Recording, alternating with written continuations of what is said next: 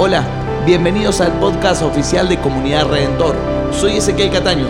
Este es un resumen de la reunión de Vamos los Jueves. Queremos invitarlos a que nos sigan en redes sociales y también a que puedan venir de manera presencial. Queremos conocerte. Esperamos que disfrutes este mensaje. Hay dos tipos de personas. Las personas que se arriman al fuego que otros construyen y las personas que van por leña. Decí conmigo, voy por leña. Hay dos tipos de personas. Las personas que están sufriendo las condiciones climáticas, el frío, la lluvia, y se arriman un poquito al fuego que otro encendió.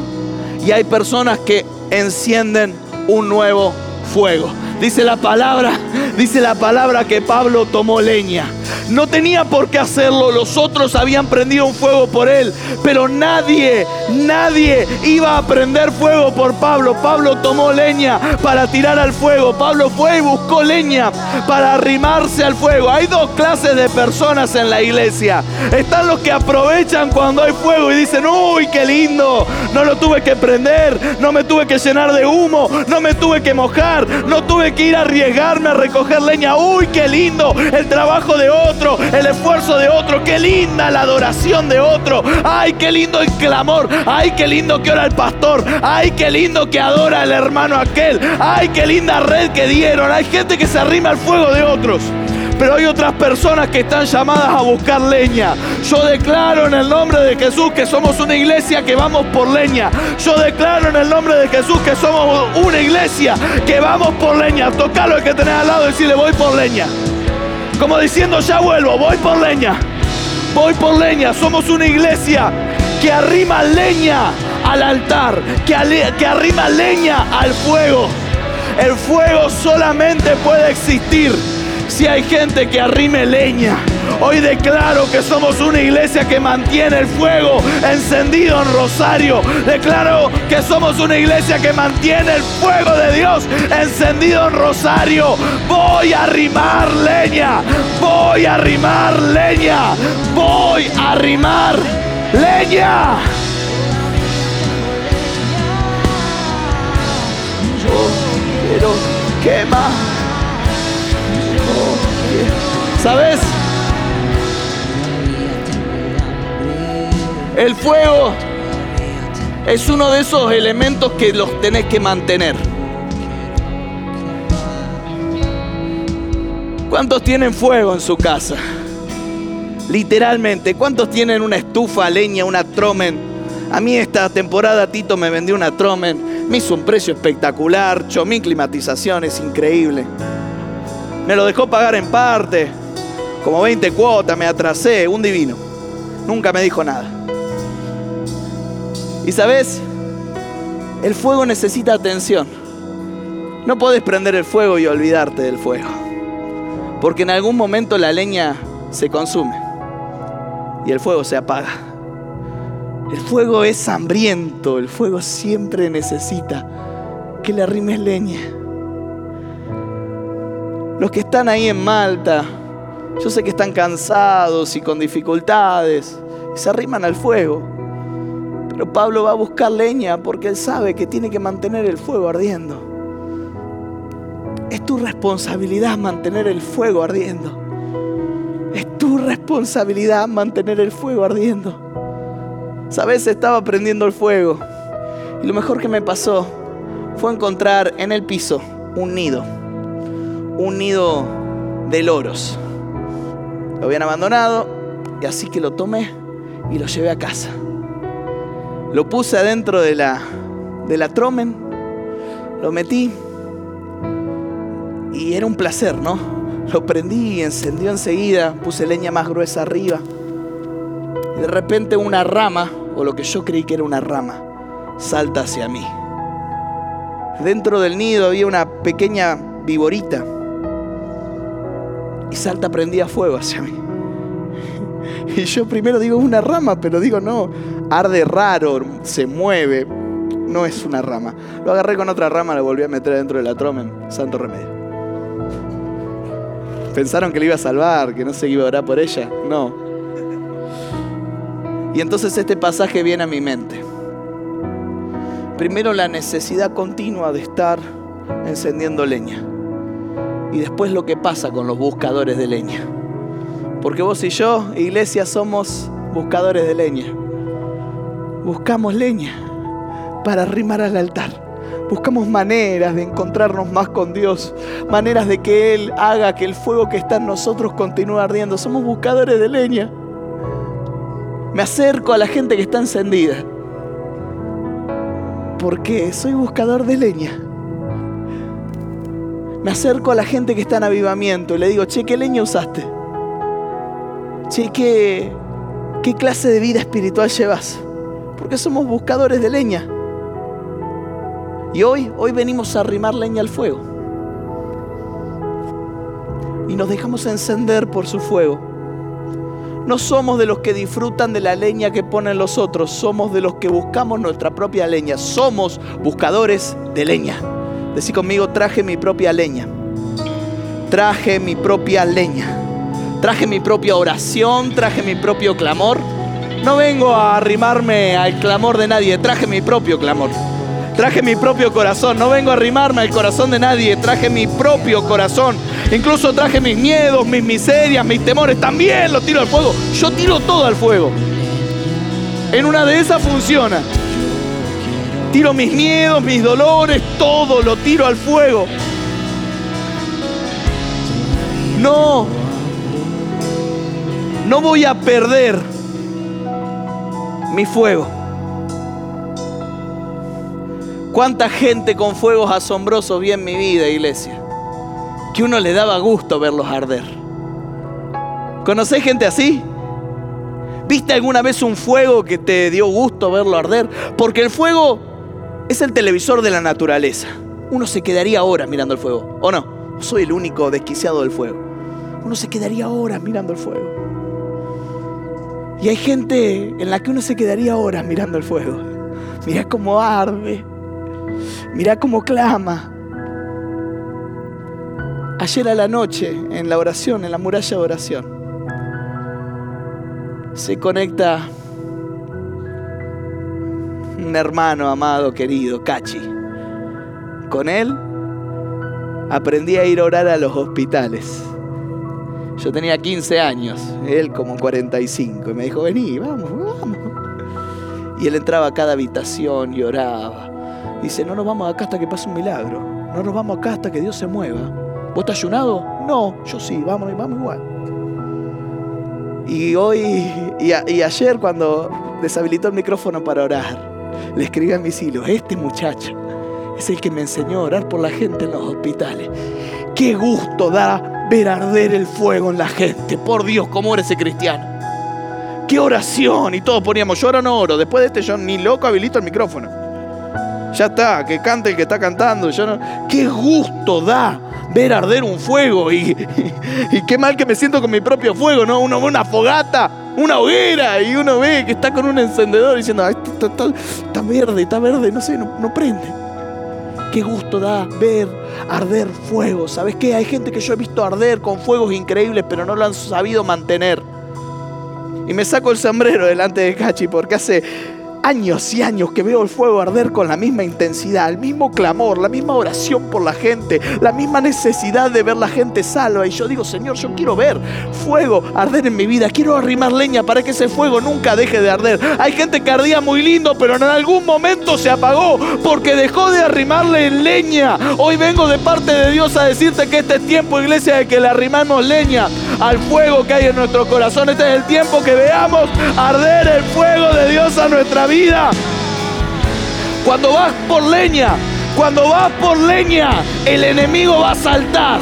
Cuando vas por leña, la serpiente va a saltar. Cuando vas por leña, incomodás al enemigo. Que no te llame la atención que justo ahora que te pusiste las pilas, las cosas se complican. Que no te llame la atención que justo ahora que te has dedicado al Señor, las cosas se te complican porque siempre que vayas a buscar leña para agregar al fuego, la serpiente va a saltar. Siempre que vayas a buscar leña, el enemigo se va a incomodar. Porque el enemigo lo que quiere es que vivas en el frío. El enemigo lo que quiere es que tu fuego se apague. El enemigo va a atacar tu oración, tu búsqueda continua de Dios, tu lectura de la palabra, porque sabe que si te corta el suministro de leña, tu fuego tarde o temprano se apaga. Por eso la serpiente está agazapada en la leña. ¿Querés tener problemas? Anda a buscar leña, porque cuando vayas a buscar leña vas a ver cómo el enemigo te ataca. La serpiente es un animal de sangre fría. El enemigo quiere que vivas con la sangre fría. El enemigo quiere que vivas sin pasión, que vivas sin compromiso, que vivas sin entrega, que vivas sin fuego. Lo que el enemigo quiere hacer es cortarte el suministro del fuego. Esa es la estrategia del enemigo. Por eso siempre tenés algo mejor que hacer antes que orar.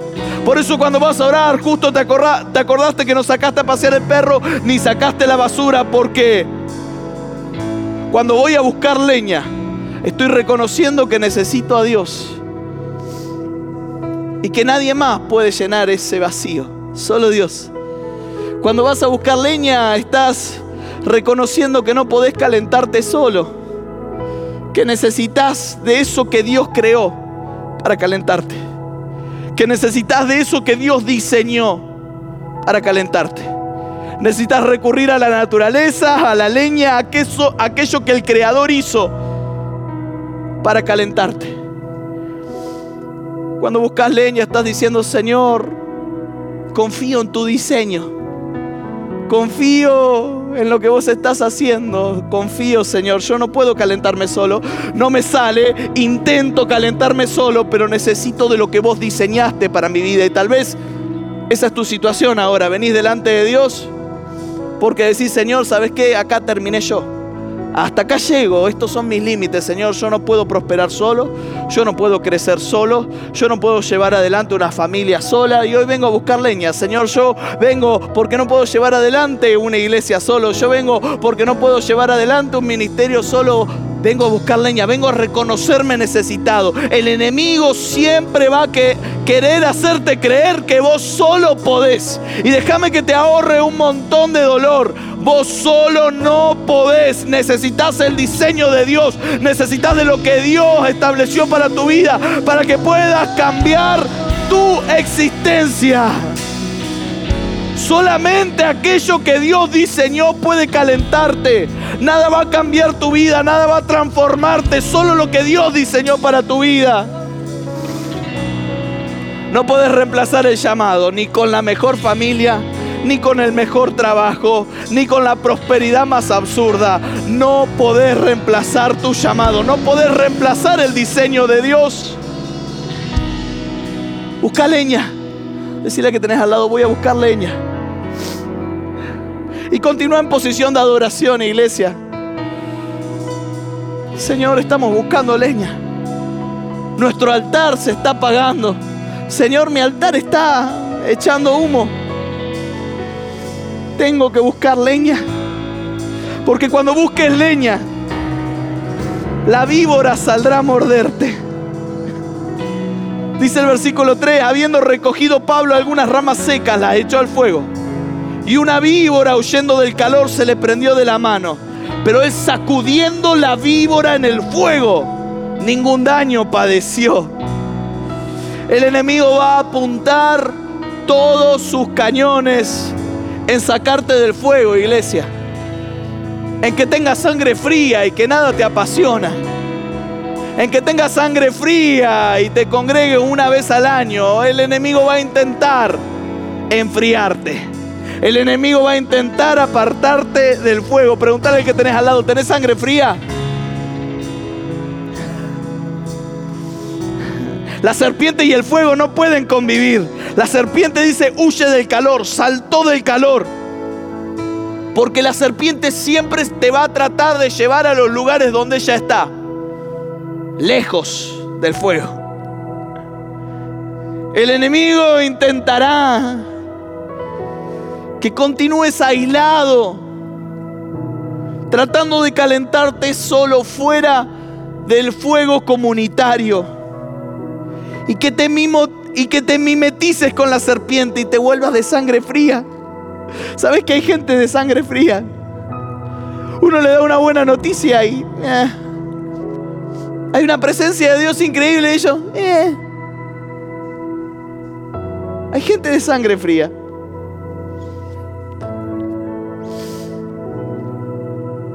Y cuando busques leña, el enemigo te va a saltar. Y te va a morder. Pero no te preocupes, iglesia. Nada que un poco de fuego no pueda arreglar.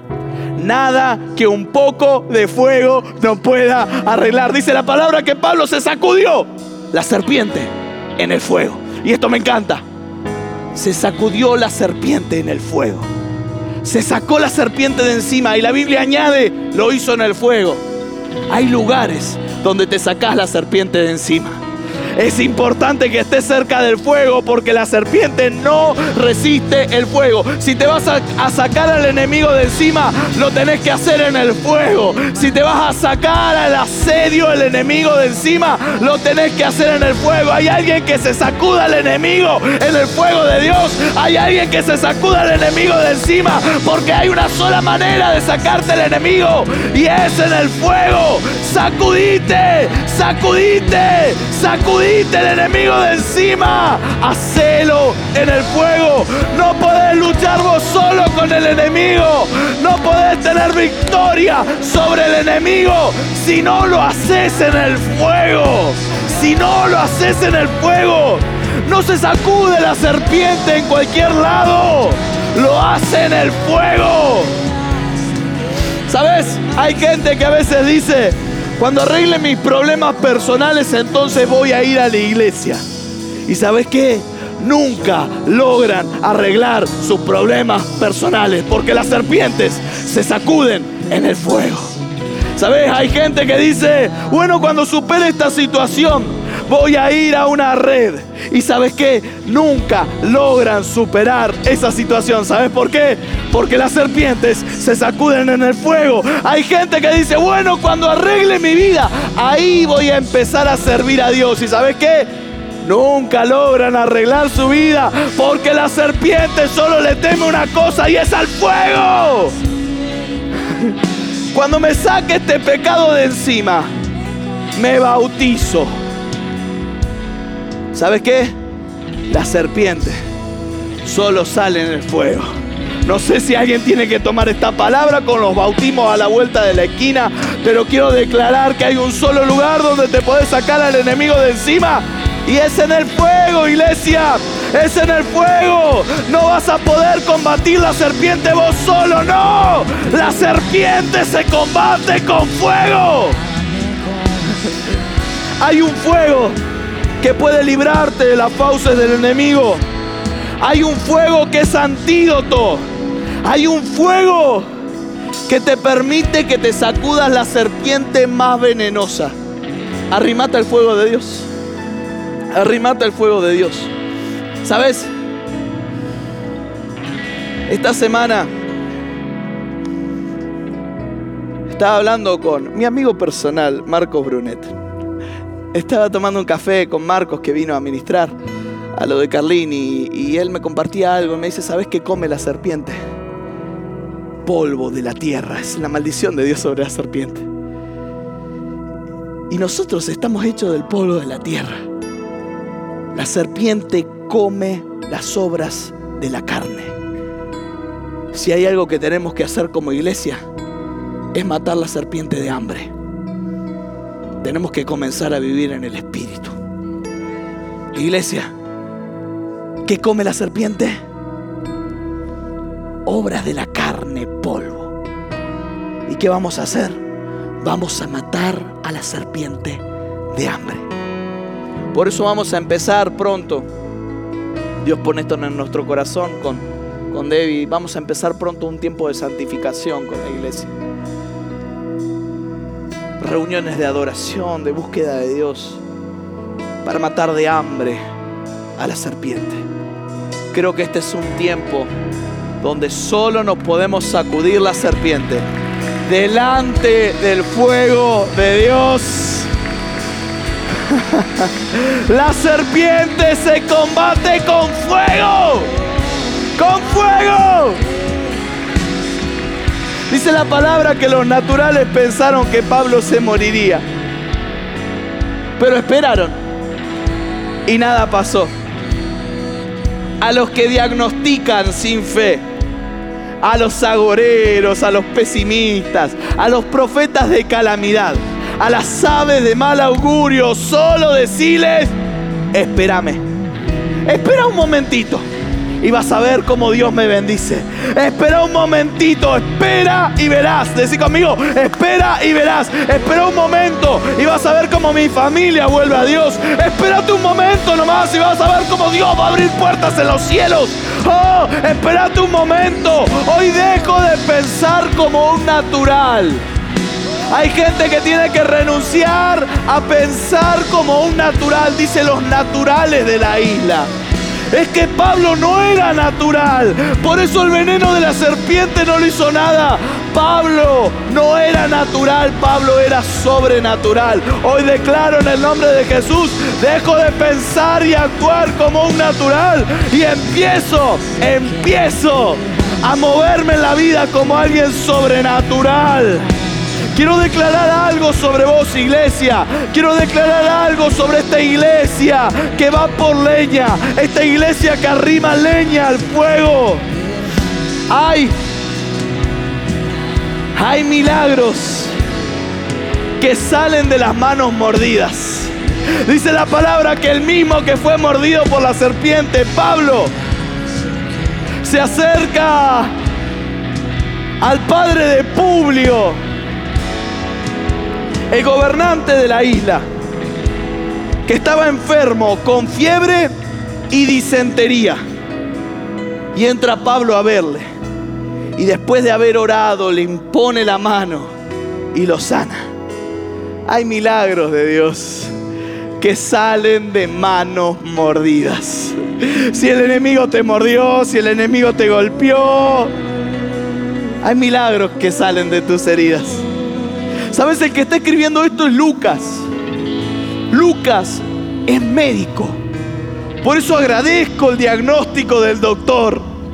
Él dice tenía fiebre y disentería. Y cuando me pongo a buscar disentería, que es una enfermedad bacteriana que viene por ingerir cosas en mal estado o agua que no es potable, me doy cuenta que la disentería es una bacteria diminuta. Yo sé que Lucas no tenía microscopio. Pero si Lucas hubiera tenido un microscopio y analizaba la enfermedad, se hubiera dado cuenta que tiene una curiosa forma de serpiente.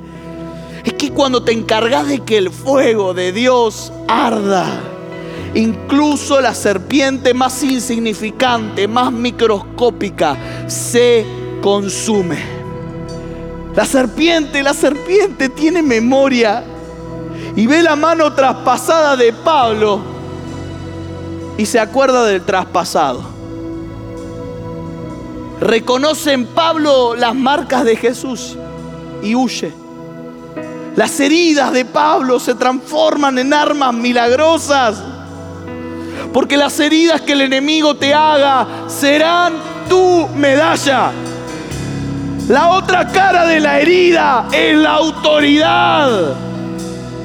Pablo dice, nadie me moleste, llevo en mi cuerpo las heridas de Cristo. ¿Sabes lo que Pablo está diciendo? Querido, antes de venir a discutir conmigo, quiero que me cuenten las heridas de los latigazos, quiero que cuenten las heridas de mis manos. Y si tenés la cantidad de autoridad que yo tengo, si tenés mis medallas, entonces podemos discutir. Si no, que nadie me moleste. Es que cuando cuando tus heridas fueron sanadas por Dios, se transforman en medallas de guerra. Quiero declarar sobre tu vida, si el enemigo ha ido contra tu vida con todo, si el enemigo te ha mordido, te ha inyectado su veneno, quiero declarar que el fuego que arde en vos hace que tus heridas sanen. Tenemos iglesia, seremos una iglesia, no sin heridas una iglesia que con heridas sanan a otros. Las manos de Pablo están mordidas, están golpeadas, pero aún continúan sanando. Pablo va y sana a alguien y dice, wow, está mordida, pero todavía sirve. Yo quiero declarar en el nombre de Jesús que aunque esté golpeado, machucado, aunque el enemigo haya estragos en tu vida, la unción que Dios puso en vos, el fuego que Dios puso en vos, todavía sirve. Las manos cuidadas no sanan a nadie. Son las manos mordidas las que sanan. Ayer hablaba con un líder. Tiene un nuevo compañero en el trabajo y apenas se subió a la camioneta su compañero, él le dijo que fue abusado y que Dios lo sanó, lo transformó, le dio un propósito y la persona abría los ojos y no lo podía creer. Es que hay veces que los heridos nos transformamos en los sanadores. Hay veces que el traspasado se manifiesta en nuestra vida. Que no te pesen las heridas que el enemigo te hizo, llévalas con orgullo, porque son heridas que van a sanar a otros. José dice que no les pese a sus hermanos, que no les pese haberme vendido, Dios. Usó todo para bien. Dios lo usó para sanar. Y de repente toda, toda la isla, todos los enfermos de la isla se acercan a Pablo. Dice también otros que en la isla tenían enfermedades venían y eran sanados, los cuales también nos honraron con muchas atenciones. Ahora no solo el papá de, del gobernador, ahora todos los enfermos eran sanados llega un momento que el envenenado se vuelve el antídoto. Llega un momento que el envenenado se vuelve el antídoto. Tal vez te miraron. Tal vez te miraron y dijeron, este es un envenenado. Este en cualquier momento cae redondo. Este en cualquier momento muere, fracasa. Pero quiero decirte que este es el tiempo donde los envenenados nos volvemos antídoto. Quiero declarar que los mismos que aseguraron que ibas a morir, que los mismos que dijeron que, iban, que ibas a fracasar, te van a venir a pedir consejo. Los mismos que se rieron van a venir llorando pidiéndote que ores por un milagro.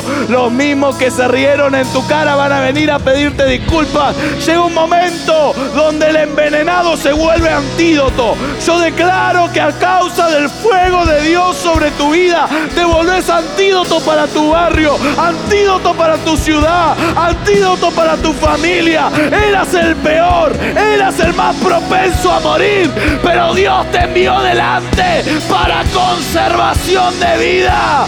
Voy a transformarme en el antídoto. Levanta tus manos, iglesia. Y arrima leña al altar. Este es un lugar donde hay un altar comunitario. Vení, y arrima leña. Yo no sé qué es lo que tenés que traer al fuego, pero arrima leña, arrima leña, arrima leña, arrima leña. Que arda el fuego. Los otros amores.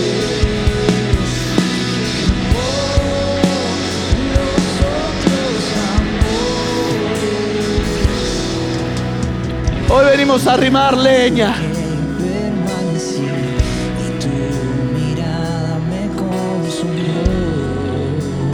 Que el fuego arda, que el fuego arda. Tal vez en un momento sentías que el fuego se estaba apagando. Tal vez en un momento sentías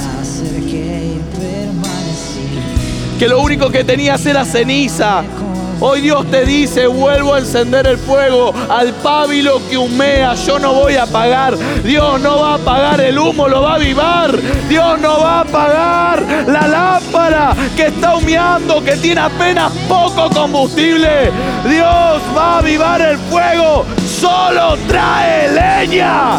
Solo trae leña. Si esta palabra fue de bendición para vos, te invito a que la puedas compartir con un amigo o con alguien que creas que lo necesite. Te esperamos en nuestras reuniones presenciales los domingos a las 10.30 y los jueves a las 20 horas. Dios te bendice.